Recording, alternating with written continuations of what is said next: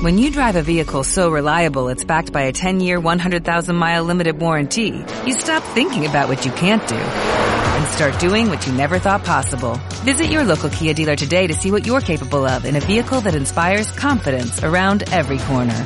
Kia, movement that inspires. Call 800-3334-KIA for details. Always drive safely. Limited inventory available. Warranties include 10-year 100,000-mile powertrain and 5-year 60,000-mile basic. Warranties are limited. See retailer for details.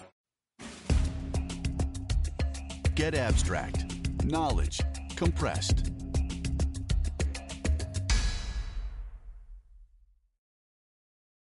La digitalización puede definirse como la conversión de datos, imágenes y palabras al código binario, el cual utiliza los dígitos 0 y 1.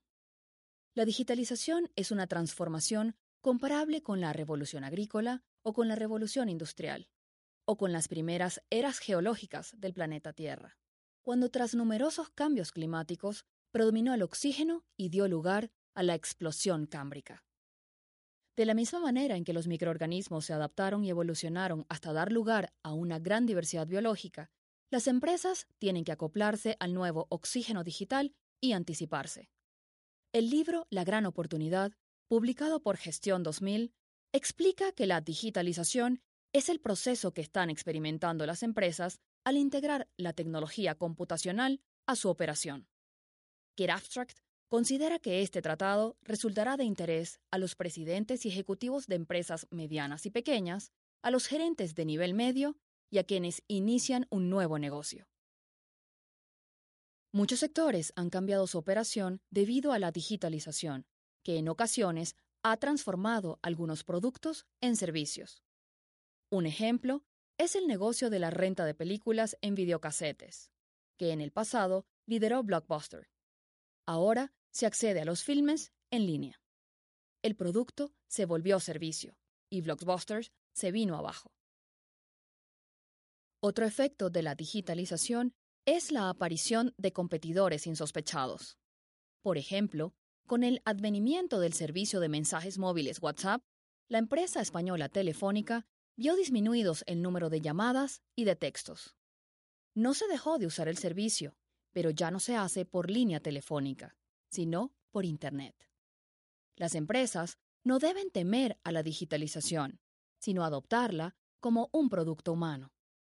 La tecnología es una extensión del hombre y las organizaciones deben corresponder cambiando. La adaptación al mundo digital que deben realizar las organizaciones de hoy no es un destino fijo, sino un proceso que no cesa.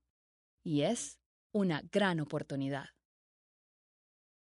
El proceso continuo en el que las empresas emigran hacia la digitalización tiene tres rasgos. Necesidad, velocidad y valentía. A esto hay que añadir los ingredientes necesarios para la transformación. El primer ingrediente es la tecnología. Hoy, gracias a esta, existe la posibilidad de individualizar la oferta y tener un inventario quizá digital, incluso de productos que no son de consumo masivo. Las tecnologías que más influirán en la transformación digital empresarial son las redes sociales, la movilidad, los big data y la nube. Estas cuatro tecnologías van ganando terreno rápidamente y todas las empresas pueden acceder a ellas. Sin embargo, es fundamental recordar que la tecnología es un medio y no un fin. La esencia de la empresa es lo que marca diferencias entre una compañía y otra. El segundo ingrediente necesario para la transformación digital es el cliente, y por eso es importante conocerlo bien. Internet se revela como una herramienta muy útil para conocer al consumidor, gracias a que sus interacciones se basan en conversar, compartir y colaborar. El nuevo cliente digital está siempre conectado e informado. No se fía de los anuncios y cree más en lo que dicen otros que lo que las marcas dicen de sí mismas. No es paciente, es decir, quiere disfrutar de su compra de inmediato. Participa, opina y comparte, y quiere relacionarse con las compañías, no solo comprarles. Hoy, los creadores de productos y servicios no son solo las empresas. Debido al fenómeno de clientes colaborativos, las compañías y los compradores forman un ecosistema. Considere, por ejemplo, Wikipedia y YouTube, cuyos contenidos han sido generados por los usuarios. O las conferencias TED Talks, los cursos de educación en línea de Coursera y el crowdsourcing. Los clientes quieren seguir sintiendo el buen trato individualizado. Ante la gran explosión de opciones para comprar, pueden sentirse abrumados porque no hay certezas. Es preciso que la marca esté consolidada para transmitir confianza. Los clientes acudirán a las compañías que hayan llevado a cabo una transformación exitosa. Preferirán a las firmas que satisfagan sus deseos de una compra sencilla, inmediata y segura. El tercer y final ingrediente clave para la digitalización es el factor humano. Tanto las organizaciones como los individuos están llevando a cabo la transformación digital. Para lograrlo, es necesario movilizar a los empleados y a los directivos. Cambiar es una experiencia casi tan intensa como perder a un ser querido.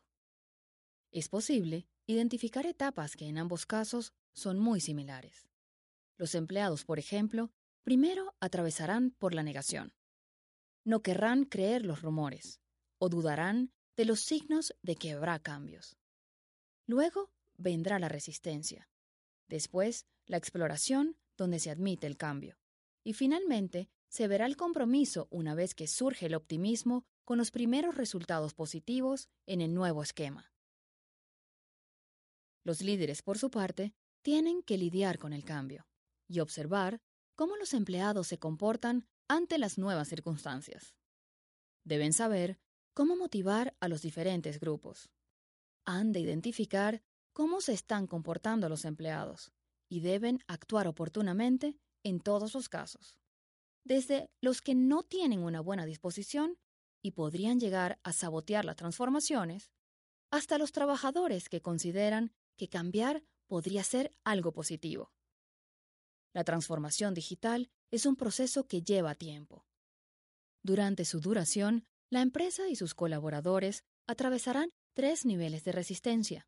El no saber, el no poder y el no querer adaptarse. Los líderes deben ser sensibles a los diferentes tipos de personas y a las etapas que están viviendo. Y además, deben solicitar ayuda y liderar con humildad y generosidad. Esto es especialmente cierto en las empresas de hoy, que tienden a dar más importancia a la influencia que ejerce un trabajador en su entorno que a la posición que ocupa en el organigrama. De esta forma, se facilita dar cabida a todo tipo de empleados, generando así una sana diversidad que puede ser una gran ventaja. Para que todos los ingredientes de la transformación digital se combinen de manera homogénea, nunca debe olvidarse un factor importantísimo, la comunicación. La comunicación es el elemento integrador y debe ser tanto externa, es decir, con clientes, como interna, es decir, con empleados. Sin comunicación y transparencia habrá desorientación. Los empleados no estarán motivados y el clima laboral no será el ideal. En la era digital, la comunicación es bidireccional, lo que quiere decir que el emisor y el receptor tienen la misma importancia. La comunicación digital cuenta con muchos más canales que la comunicación del pasado y tiene más medios y soportes como las aplicaciones digitales mejor conocidas como apps. La costumbre de segmentar a la audiencia también debe renovarse, pues la gente cambia su rol constantemente. Los clientes somos también empleados y viceversa. Y los inversores son clientes. Sus comunicaciones deben admitir los comentarios y se espera que estos sean públicos. Una manera interesante y agradable de llevar a cabo la comunicación es mediante los relatos o storytellings. Es importante recordar también que la imagen vence al texto, siempre y cuando se trate de la imagen pertinente. La digitalización es un proceso al que estamos sometiendo los contenidos humanos. Es, en este sentido, que lo digital resulta ser muy humano. Para más resúmenes acerca de este y otros temas, visite getabstract.com.